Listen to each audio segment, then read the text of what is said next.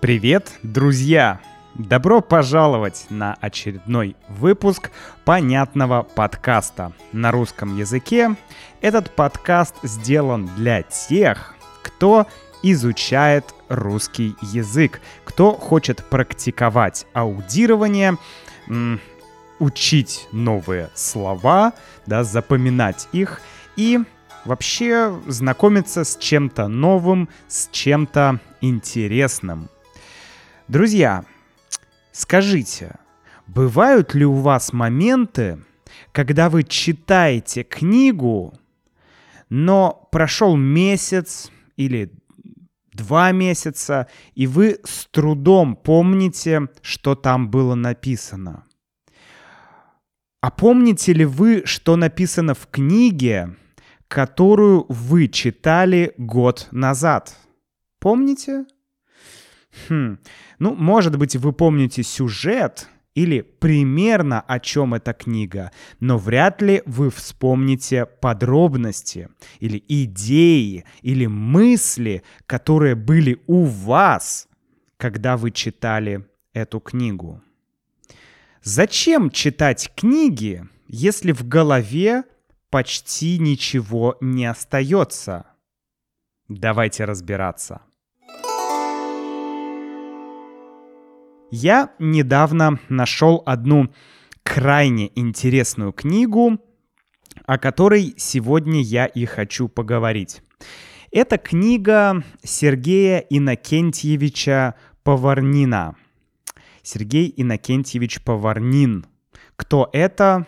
Это э, это человек, очень образованный человек, главные его научные труды относятся к области логики, философии, психологии и религиоведения. А, конкретно эта книга, которую, о которой я хочу поговорить, она была опубликована почти сто лет назад – в 1924 году была опубликована эта книга.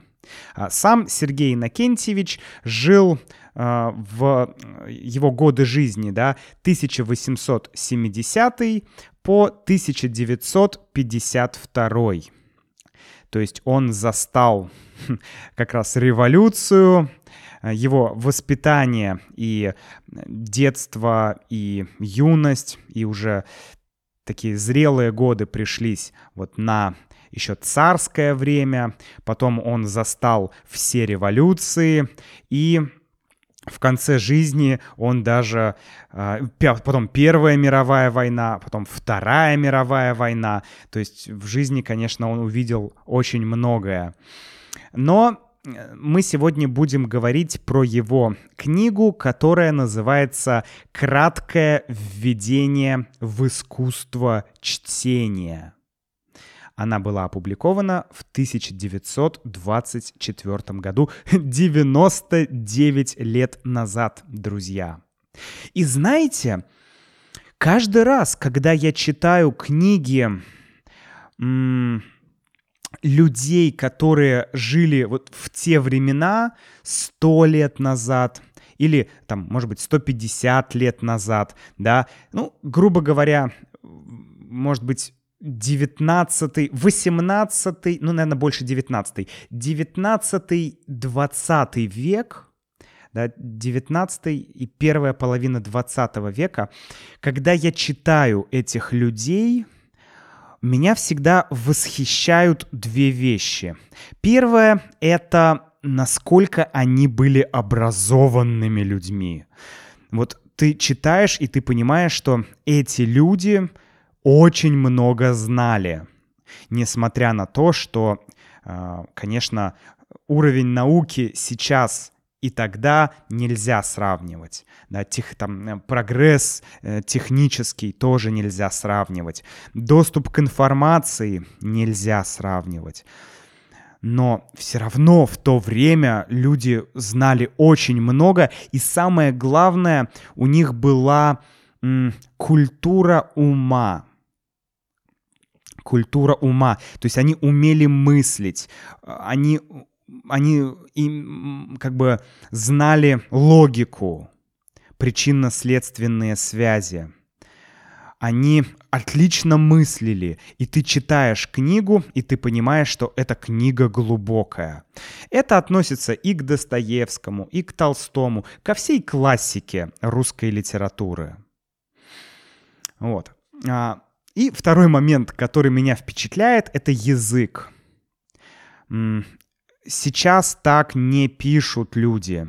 В то время, как ни странно, а, писатели использовали гораздо больше интересных слов, которыми сейчас мы не пользуемся.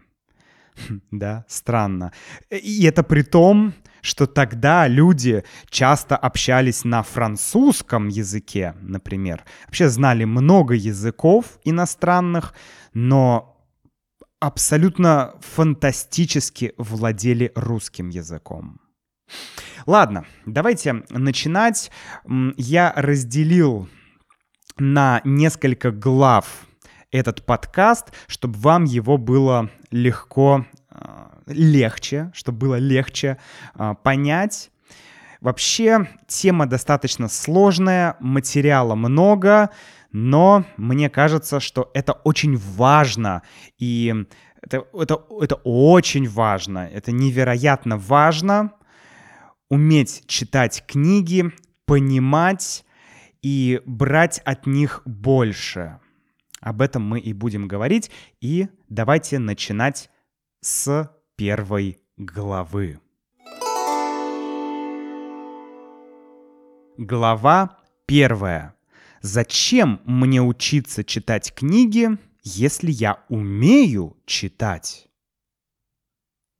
Друзья, то, что мы сегодня будем обсуждать, относится и к чтению на вашем родном языке, и к чтению на иностранном языке. Да, имейте это в виду. Конечно, больше это относится к родному языку или к тому языку, которым вы владеете хорошо, но это применимо и для иностранного языка. Как мы обыкновенно читаем книги? Сергей Иннокентьевич говорит, что, цитата, «так, как читается, так, как подсказывают наше настроение – наши психические свойства, сложившиеся навыки, внешние обстоятельства. Кажется нам, что читаем неплохо. Конец цитаты. Он говорит в, этой, в этих фразах, что мы просто читаем. Обычно мы не задумываемся, как мы читаем. Часто мы не задумываемся, зачем мы читаем и что мы хотим получить от чтения. Мы просто читаем так, как привыкли. Или быстро, или медленно, или вдумчиво, или невдумчиво. Просто читаем. Да? Как нам говорит сердце. Так мы и читаем. Но на самом деле это не совсем правильно.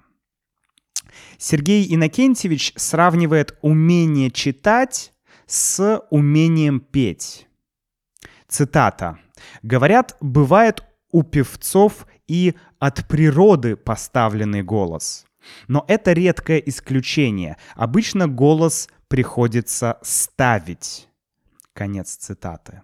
То есть он говорит, что ну, лю- людям нужно учиться петь, чтобы петь хорошо. Лишь уникальные люди умеют петь от природы. Да, то есть они родились, и они уже умеют хорошо петь. У них поставленный голос, то есть как бы хороший голос. Обычно люди ну, поют не очень хорошо, они учатся, и тогда они могут стать суперзвездами. То есть нужно учиться. Также нужно учиться и читать. Дальше Сергей Иннокентьевич цитирует Гёте. Цитата. «Эти добрые люди и не подозревают, каких трудов и времени стоит научиться читать. Я сам на это употребил 80 лет, и все не могу сказать, что вполне достиг цели. Конец цитаты. Хм. То есть даже Гетте говорит, что я 80 лет учился читать и не могу сказать, что читаю очень хорошо. Да? То есть э, действительно многие люди говорят, известные, такие признанные мастера, говорят, что читать нужно уметь. Давайте попробуем в этом разобраться. Глава вторая.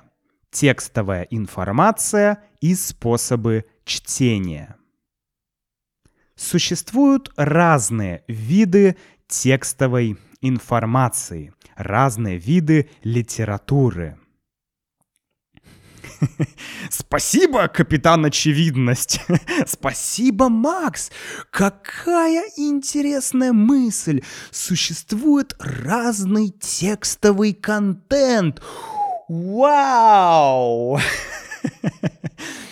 Да? И э, абсолютно простая мысль да.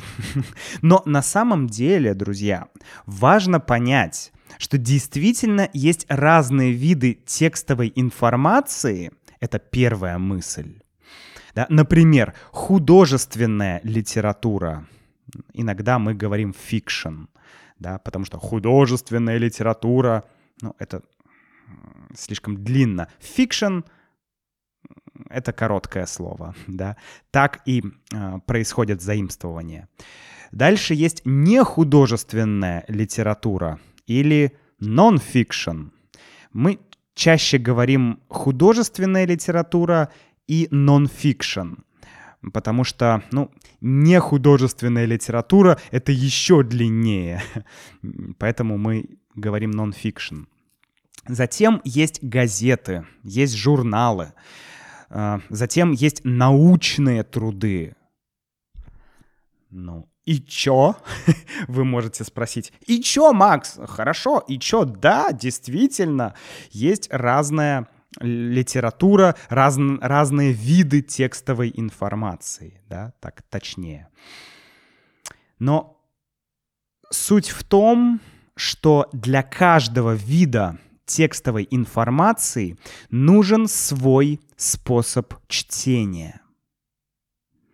А, это вторая мысль, что для каждого вида текстовой информации нужен свой способ чтения. То есть мы не можем одинаково читать, то есть одинаковым методом или одинаковым способом читать новости Анну Каренину и не знаю, труд по философии, например, Канта или Гегеля. Да? Новости Анна Каренина и Гегель. Ну, это совершенно разные вещи, и читать их нужно по-разному. И нужно это понимать. Нужно всегда понимать, что разные вещи нужно читать по-разному. Что говорит Сергей Иннокентьевич? Он говорит о следующих способах чтения. Да, мы поговорим о четырех. Четыре способа чтения. Первый — это просмотреть текст или пробежать глазами текст. Или мы еще говорим пробежаться глазами по тексту. То есть э, это то, что называется сканинг, да, с, типа ты сканируешь текст, да, to scan глагол, сканировать. То есть ты быстро просматриваешь какие-то основные мысли, основные факты. Например, так мы читаем газеты. Мы, думаю, что мы все владеем этим навыком. Э, те люди, кто читает новости, скорее всего делают это именно так. Никто не читает медленно, вдумчиво новости. Да? Мы обычно сканируем их быстро. О том, хорошо это или плохо, мы поговорим в следующем подкасте, когда будем говорить про, про то, как потреблять информацию. Я думаю, что я сделаю об этом подкаст. Это интересная тема. Так вот, вернемся к, к способам чтения. Да? Первый — это быстро пробежать глазами, быстро посмотреть что-то. И здесь цель — это получение информации. Второй способ — это медленное, неполное чтение. Такое выборочное чтение. Ты выбираешь, что читать, и что не читать. Многие люди так читают исторические романы, например, «Война и мир», да, сложный большой роман, но многие люди пропускают историческую часть. То есть Толстой э, идет по сюжету, сюжет, сюжет, и потом 10 страниц исторических описаний, там, не знаю, или описание боевых действий. Многие люди это э, пропускают. Да? И вот такой тип чтения, такой способ чтения можно назвать неполным чтением или выборочным чтением. Обычно здесь цель узнать произведение без полного погружения, без эстетического наслаждения. Да, то есть такая очень утилитарная цель. Да, утилитарная. Просто ознакомиться с произведением. Имеет это смысл? Ну, имеет. В каких-то моментах имеет, конечно. Третий э, способ — это полное чтение без пропусков, но без какой-то работы над материалом. Пример. Анна Каренина. Много описания, эстетика — да, какие-то мысли можно выделить, может быть, что-то выписать, но в целом Анну Каренину просто читают. Редко кто-то там делает конспект Анны Карениной, потому что все-таки это книга, э, она на самом деле глубокая, там много мыслей, и очень круто, если человек будет как-то работать с материалом, но даже если не работать с материалом, эту книгу можно читать для удовольствия, для эстетического наслаждения. А, ну и четвертый способ чтения — это уже чтение с проработкой. Чтение книги с проработкой содержания. Это и есть тот способ, о котором мы сегодня будем подробно говорить, потому что это, по сути, это способ заниматься своим самообразованием.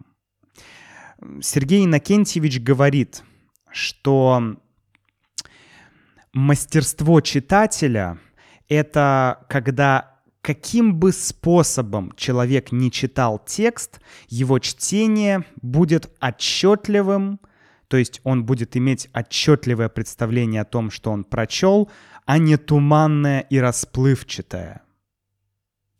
Да, еще раз. Какие, какой бы способ мы ни выбрали, быстрое чтение, медленное чтение, медленное чтение с проработкой, важно, чтобы это было отчетливое чтение, чтобы было четкое понимание, что ты прочитал. Что, для чего, зачем. Да, это обязательное условие хорошего чтения. Итак, еще раз, разные книги мы читаем по-разному, чтобы достичь разных целей. Да? Давайте эту мысль зафиксируем. Я приведу короткий пример. Например, сейчас я читаю ну, вернее, слушаю, я слушаю аудиокнигу «Дети капитана Гранта» Жюль Верна. И я слушаю эту книгу, когда у меня есть время, когда я не хочу смотреть в экран или делать что-то. То есть часто я это делаю вечером перед сном, кстати, Сергей Иннокентьевич очень критиковал чтение перед сном или чтение для увеселения, да, чтобы как бы э, просто веселить себя. Он говорил, что это плохо, что это вредное чтение. Или, например, чтение, чтобы заснуть. Но сто лет назад не было ТикТока и Инстаграма. Я думаю, что если бы Сергей Иннокентьевич жил сейчас, он бы скорее критиковал вот эти дофаминовые ленты Инстаграма и, и э, ТикТока, а не э, чтение для того, чтобы не знаю, чтобы заснуть или чтобы просто успокоить свой ум. Потому что мне кажется гораздо лучше для нервной системы чтение или слушание какой-то простой книги для удовольствия, чем вот эта вот э, привычка листать ленту или смотреть видео на ютубе или еще что-то. Вот. Поэтому, когда я слушаю э, «Дети капитана Гранта», у меня нет цели проработать эту книгу, запомнить что-то, найти какие-то новые смыслы, новые концепции, э, не знаю, изучить историю. Нет. Я просто получаю эстетическое наслаждение, успокаиваю им э, ум, им, успокаиваю ум и реализую, может быть, какую-то жажду приключений. Да, сейчас я не могу отправиться в Патагонию, как это делали герои, герои романа «Дети капитана Гранта». Они как раз путешествовали и, и по э, Австралии, и по Патагонии, да, по Южной Америке. Я пока не могу так поехать, но я могу послушать. Это очень интересно. Да? Однако, такое чтение я считаю абсолютно нормальным. Но ведь часто мы берем книгу, содержание которой мы хотим запомнить. Мы хотим не просто узнать какие-то факты, а как раз понять э, какие-то идеи, узнать э, о каких-то новых концепциях. Мы хотим усвоить содержание книги. Хорошее слово усвоить, да, усвоить свой, то есть сделать своим содержание этой книги. Если это какая-то интересная, даже не интересная, если это мудрая книга, то ты хочешь усвоить содержание этой книги. Глава третья. От поверхности к глубине. Давайте попробуем смоделировать разную глубину того, что может дать чтение. Мы будем двигаться с вами от поверхности к глубине. Да? То есть, прочитав книгу, что мы можем от нее получить? Давайте возьмем для примера Достоевского «Преступление и наказание» да, самый поверхностный уровень. Это факт прочтения книги. Я прочитал «Преступление и наказание». Просто прочитал. Это не дает ничего, кроме галочки. Да? Ну и возможности сделать пост в Инстаграме «Я прочитал «Преступление и наказание». Смотрите, ах, какой я крутой. А если я прочитал «Войну и мир», да, толстую книгу, то вообще можно два поста сделать. Да, смотрите, я прочитал «Войну и мир». Но сам этот факт ничего нам не дает. Затем дальше мы опускаемся. Да? Поверхностное понимание сюжета — преступление и наказание. Ха, ну, какой-то мужик убил бабушку топором и что-то рефлексирует над этим. Поверхностное понимание. Еще глубже идем. Более глубокое понимание сюжета или смысла книги. Ну, можно сказать так, что э, главный герой Родион Раскольников э, решает проверить способен ли он совершить поступок, который возвысит его над обычными людьми. М-м. Вот так вот. «Тварь я дрожащая» или «Право имею». Такая вот смысл книги, ну, как бы один из смыслов книги в одной фразе. Дальше спускаемся. Мы можем получить какие-то сведения эм, об эпохе, об эпохе, когда происходили действия этой книги. Да? То есть получение информации об эпохе и истории. То есть мы можем подумать, хм, Родион Раскольников, бедный студент. А почему вообще он бедный студент? И ты начинаешь анализировать. Ага, но ведь его родители дворяне, а это как раз было время после реформ Александра II, после вот этих либеральных реформ. И а эти реформы были не очень хорошими для большой части дворянства. И поэтому множество дворян потеряли деньги, статус, имущество. Поэтому у Раскольникова мало денег, и поэтому он живет в маленькой-маленькой комнате. Хм. То есть открываются новые смыслы, новые сведения. Ну и еще глубже, да, мы можем сказать, что этот роман наполнен экзистенциальными философскими вопросами о свободе личности, размышления, обдумывания тех глубинных идей, которые, эм, которые Достоевский вложил в роман.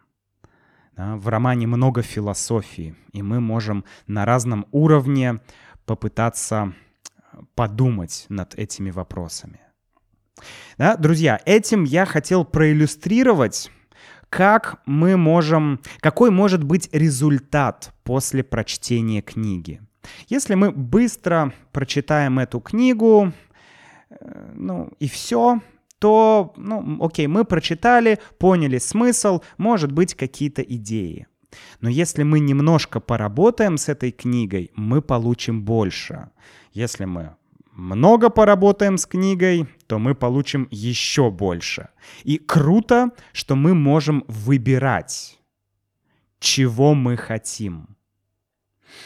Эм, Сергей Иннокентьевич называет э, это чтение для самообразования чтение для самообразования.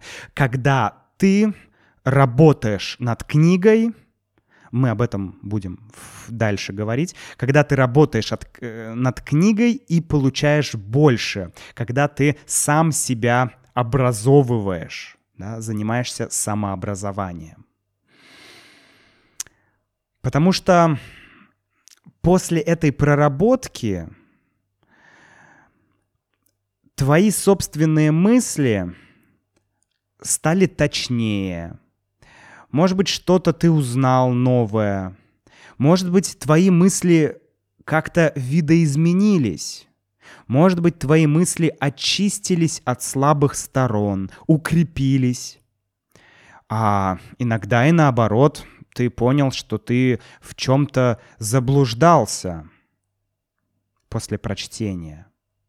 То есть результат глубокого, вдумчивого чтения с проработкой — это развитие личности, развитие своих способностей, развитие логического мышления, развитие добродетелей. А что такое добродетели?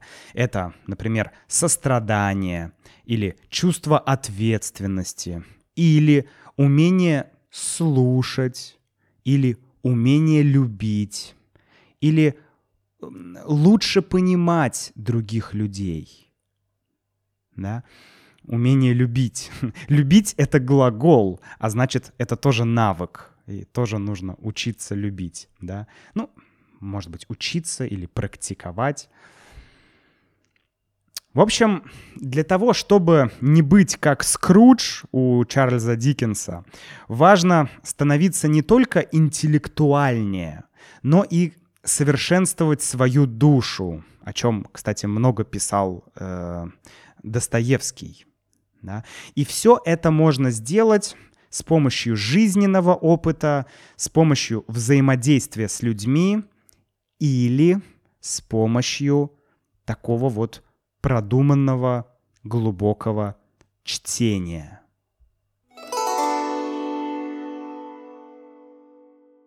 Глава четвертая. Бросать книгу, если она не нравится, или не бросать? Нужно ли бросать книгу, не дочитав ее до конца? Если вы начали читать книгу, и вам она не нравится или кажется сложной, неинтересной, нужно ли ее бросить и не дочитывать до конца? Я часто сейчас слышу такую позицию, я бы назвал это современной позицией, что не нравится, не читай дальше. Если тебе не нравится книга, не продолжай читать. У Сергея Иннокентьевича другая позиция. Цитата. «А, «Такая привычка вредна уже потому, что ослабляет волю. Одно из качеств сильного человека. Все, за что берешься, доводить до конца. Конец цитаты. Да? Он говорит, что когда ты не дочитываешь книгу, и когда ты это делаешь часто, то у тебя это становится привычкой. А привычка — это уже черта характера. И если у тебя черта характера начинать и не заканчивать, то это будет не только с книгами, это будет с другими вещами. Ты за многое будешь браться, но не заканчивать. Например, ты, не знаю, устроился на новую работу, и потом уволился быстро. А, потом новая работа и опять уволился. Попробовал заниматься этим и перестал, попробовал этим заниматься и перестал. То есть это уже становится чертой характера. И это нехорошо, потому что когда человек берется за множество разных дел и не заканчивает их, ну, никакого эффекта э, для его жизни и для жизни окружающих людей не будет. Это, скорее всего, будет бесполезное занятие.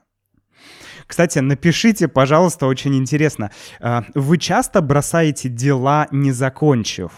И часто ли вы бросаете книги, не дочитав? Порефлексируйте чуть-чуть. И если есть такая у вас корреляция в жизни, то напишите, пожалуйста, в комментариях на сайте russianwithmax.com Обязательно напишите в комментариях. Очень-очень-очень интересно будет прочитать ваше мнение. Глава пятая. Навыки, которые нужно вырабатывать при чтении. В этой части мы поговорим о навыках, которые будут вырабатываться, если ты будешь читать вдумчиво. Ну и вообще эти навыки нужно вырабатывать, нужно их тренировать. Первый навык — это сосредотачиваться на том, что читаешь.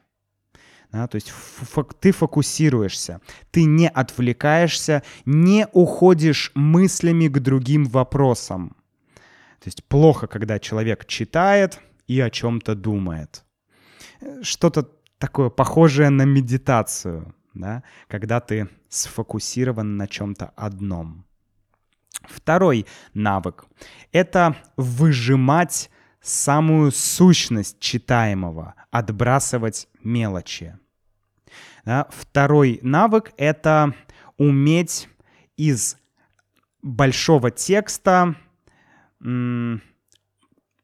выхватить суть.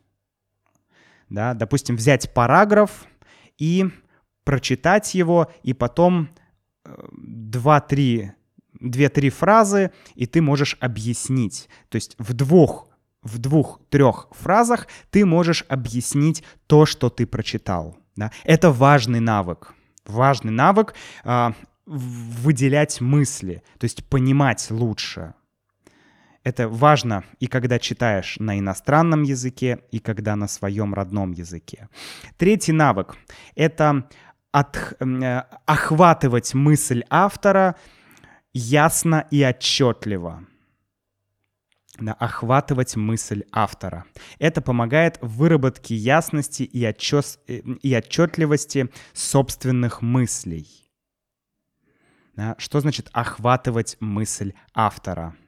Это означает, что ты понимаешь Э, о чем в общем говорит автор. Не просто конкретную идею, а о чем в общем автор говорит, и это помогает тебе э, лучше выражать собственную мысль когда ты собственную мысль можешь легко выразить, потому что ты уже, у тебя, ты, ты, знаешь мысли этого автора, ты знаешь мысли этого автора, и это помогает тебе сформулировать собственные мысли. Четвертый навык — мыслить последовательно и осторожно. Да? Здесь ну, последовательность очень важна. То есть некая система, мыслить системно. То есть, по-другому я бы сказал, это логика. Очень важна логика. А, например, Сергей Иннокентьевич пишет, что а, кто обладает этим навыком, тот обладает самой основой настоящей образованности и не может не обладать знаниями. Да, этот человек обладает ключом к глубокому чтению, а вместе с тем и к более глубокому пониманию жизни. Вау. То есть, если упростить, то должна быть логика. Причина, следствие. И вот такая цепочка должна выстраиваться. Обязательно. Не должно быть хаоса. Должна быть последовательность, должна быть структура. Ну и пятый навык — это, это воображение. Воображать ярко и отчетливо. Вот когда мы читаем долгие описания баталий, битв, у Толстого в «Войне и мир», то мы можем их пропускать. Но самое лучшее, что мы можем сделать, это пытаться воображать все. Хороший писатель, как, как, как, как хороший художник, он рисует э, с помощью твоего воображения. То есть ты читаешь, и ты представляешь себе, ты ярко, отчетливо видишь, что происходит. Ты читаешь, и ты как будто смотришь фильм. Вот это тоже классный навык. Почему классный? Потому что он дает тебе э, способность видеть чужими глазами как шаман, который может э, смотреть глазами волка, да, или глазами какой-то птицы. Также и читатель может просто брать опыт других людей, а, потому что вот э, потому что у него работает воображение. И все эти детали, описания в, худож в художественной литературе очень важны. Главное не лениться, прилагать усилия, работать, развивать воображение и учиться рисовать эту картинку в голове. Тогда ты вот усваиваешь этот опыт автора. Да, это очень помогает, и это помогает создать эмоциональные связи с тем, что ты читаешь, и лучше все запомнить. Глава 6. Главные задачи в проработке книги. Сергей Иннокентьевич выделяет три главные задачи в проработке книги. Три главные задачи. То есть что нужно, а, чего мы хотим добиться, чего мы хотим добиться, какая у нас цель. Первое. Книга должна быть правильно и отчетливо понято. То есть мы должны понять книгу правильно и отчетливо. Это значит, что иногда у нас есть иллюзия понимания. Мы думаем, что мы поняли, а на самом деле нет. Здесь простое правило действует. Если ты понял, то ты можешь внятно объяснить другому человеку мысль. Если ты что-то прочитал, у тебя должна быть ясность. Ты понял, все, окей, я понял, я теперь могу рассказать об этом другому человеку, чтобы он понял. Да, важный момент. Кажется просто, но не всегда мы понимаем. Нам кажется, что мы поняли, или мы понимаем очень туманно. Важно, чтобы мы четко понимали. Вторая задача мысли и сведения в книге должны эм, отработать в нашем уме, в нашей психике. Здесь Сергей Иннокентьевич говорит, что обязательно те мысли и та информация, которую мы получаем из книги, они должны связаться с какими-то нашими мыслями, которые у нас уже есть.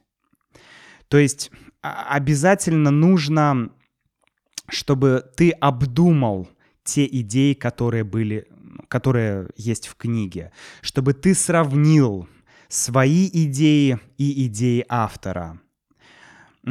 Обязательно нужно задуматься, остановиться, задуматься, о чем был параграф, который я прочитал да, обязательно важно. То есть, грубо говоря, поработать над тем, что ты читаешь в своей голове. Я, кстати, часто, когда читаю, и я встречаю какую-то интересную мысль, я убираю глаза от текста и размышляю над этим.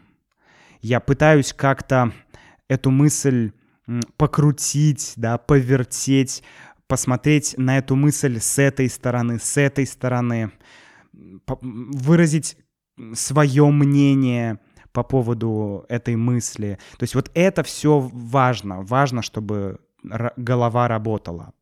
Ну и третья задача — это должна быть оценка содержания книги. То есть нужно оценить, что ты прочитал. Нужно выработать свою оценку. Да? Это особенно важно вот для тех книг, которые мы читаем для самообразования. Потому что ну, мы стараемся выбирать э, только лучшие книги, самые выдающиеся произведения искусства. И, как говорит Сергей Иннокентьевич, э, иногда у нас возникает вопрос – а как критиковать книгу, если ее написал, не знаю, Толстой или Кант или, э, не знаю, другой какой-то гений? Как я могу критиковать эту книгу? Я только учусь. Но важно критиковать. Только надо понимать цену своей критики. Нужно понимать, что ну, если ты не так хорошо разбираешься в каком-то вопросе, как какой-то гений, да, как Эйнштейн, например. Вот я прочитаю сейчас Эйнштейна и буду говорить, а, Эйнштейн не прав здесь, Эйнштейн не прав здесь. Это нормально, но я должен понимать, что цена моей критики очень маленькая. То есть, что моя критика, ну, это только, она нужна мне для упражнения.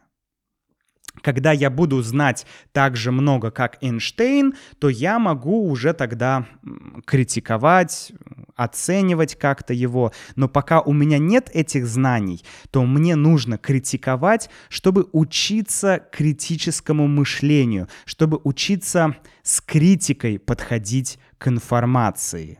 Вот это самое главное. Критика нужна для развития нашей мысли, для определения наших взглядов. но сама по себе эта критика будет, ну, некомпетентна, да, чаще всего. И это нормально, но она должна быть. Глава 7. Способы проработки текста. Давайте теперь поговорим о практической части, какие есть способы работы с текстом, с текстовой информацией для самообразования. Сейчас э, я приведу несколько примеров, о которых говорил Сергей Иннокентьевич в своей книге, но хочу сказать о двух вещах. Первое. Есть много разных способов, как работать с текстом. Вы можете найти еще какие-то способы, их сейчас много, все о них говорят, но брать все эти способы это только для мастера-джедая, друзья. Да? Не нужно брать все. Нужно взять хотя бы что-то и начать это применять. Да? Постепенно, по чуть-чуть нужно двигаться к этому. И второй момент — это э, то, что все эти методы относятся к научным трудам или к какой-то сложной литературе. То есть э, это относится к литературе, с помощью которой мы совершенствуемся. То есть литература, которая помогает нам как-то развить нашу личность, да, развить логику, то есть развить мышление на глубоком уровне. Вот, поэтому, а, ну, э, какие примеры книг может, могут быть? Ну, там, «Капитал Маркса», а, может быть, «Война и мир» Толстого, да Анна Каренина тоже вполне себе. Вообще, любые классические такие э, большие произведения, они могут быть проработаны, да. А, и не нужно, не нужно начинать с очень сложных книг, Наоборот, лучше начать с книг простых и постепенно практиковать и практиковать, и практиковать. И главный момент, друзья, что качество важнее количества. Если ты прочитал три книги в год, но сделал это серьезно, да, проработал эти три книги, то ты получишь гораздо лучший результат, нежели если ты прочитаешь 10 книг, а, но просто быстро. Результат будет другой. Но не обязательно все книги читать с проработкой, но хотя бы некоторые книги э, нужно так читать для того, чтобы голова работала и чтобы совершенствовать себя. Ну, давайте поговорим о конкретных способ, способах.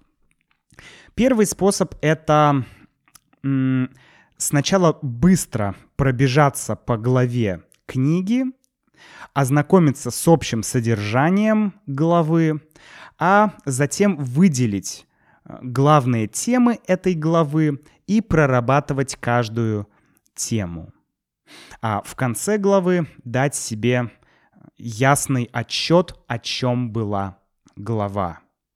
Ну, вы можете потренироваться с этим подкастом, да. Давайте первую главу. Первая глава называется «Зачем мне учиться читать книги, если я умею читать?». Ну, эта глава достаточно маленькая, но все равно мы берем эту главу и разбиваем на две части хотя бы, да. Ну, например, можно сделать так. Как мы читаем книги и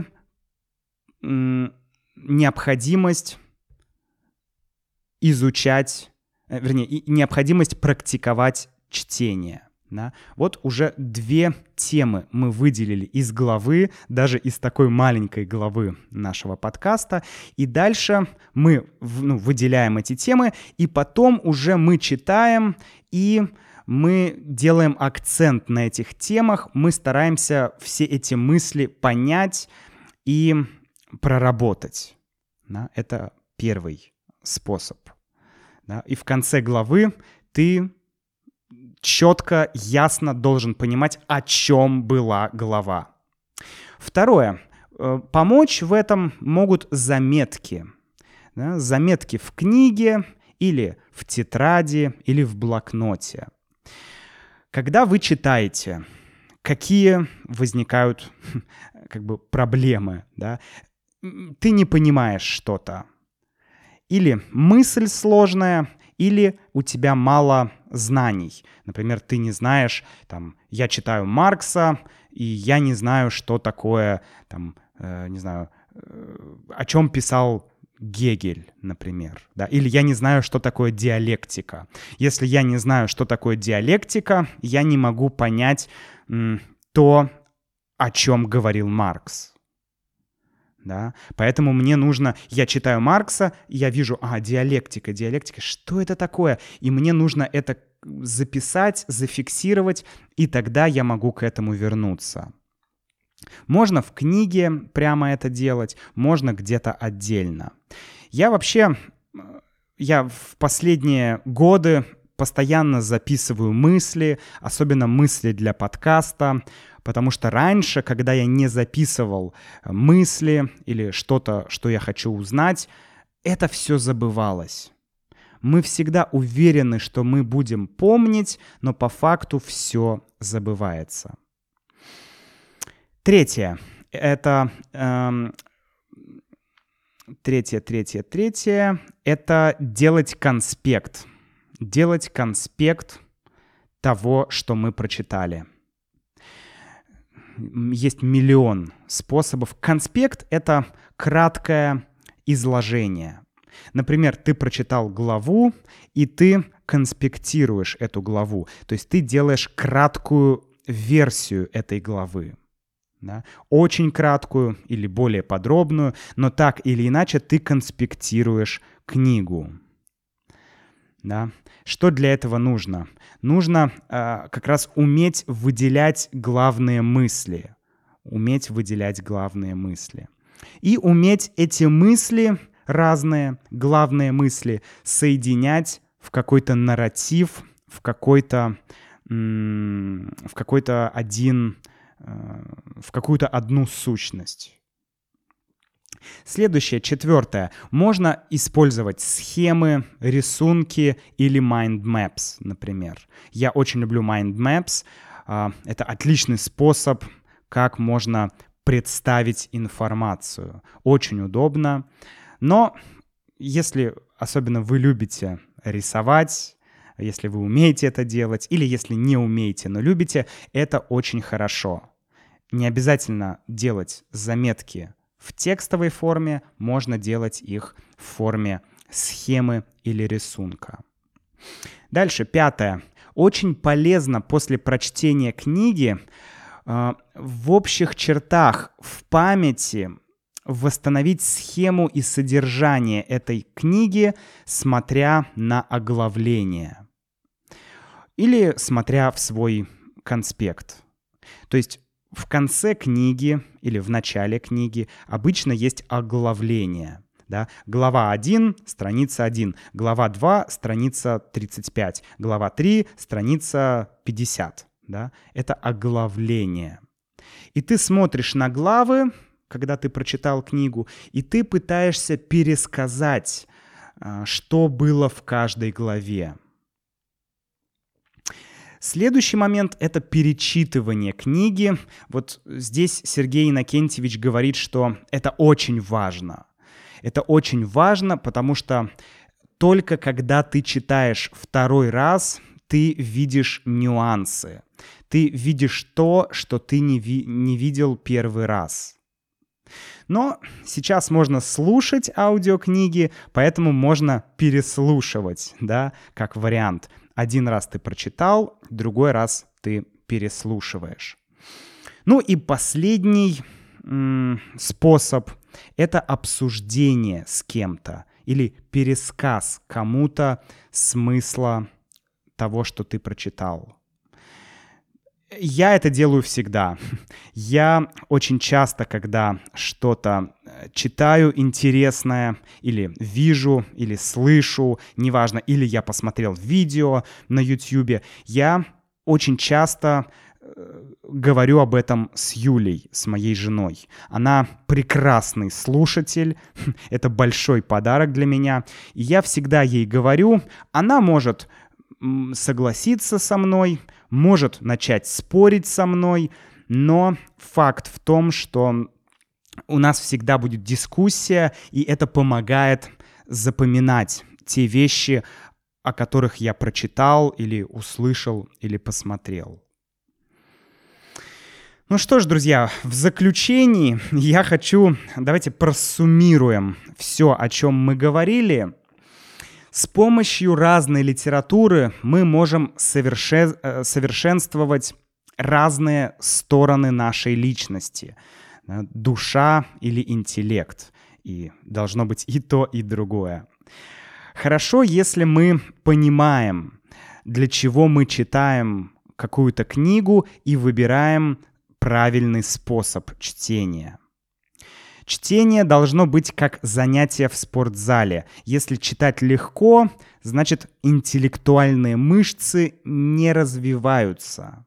важно, чтобы было читать немного трудно.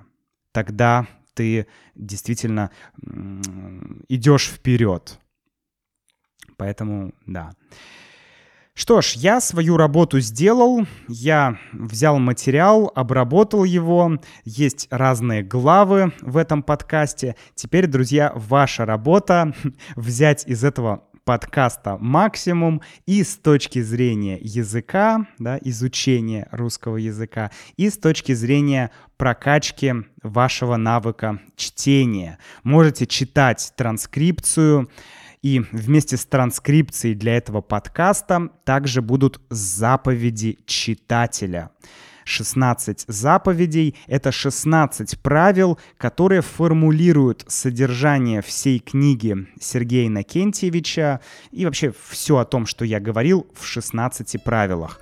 Я вам рекомендую сохранить себе эти заповеди и периодически смотреть на них, напоминая себе о том, как лучше читать.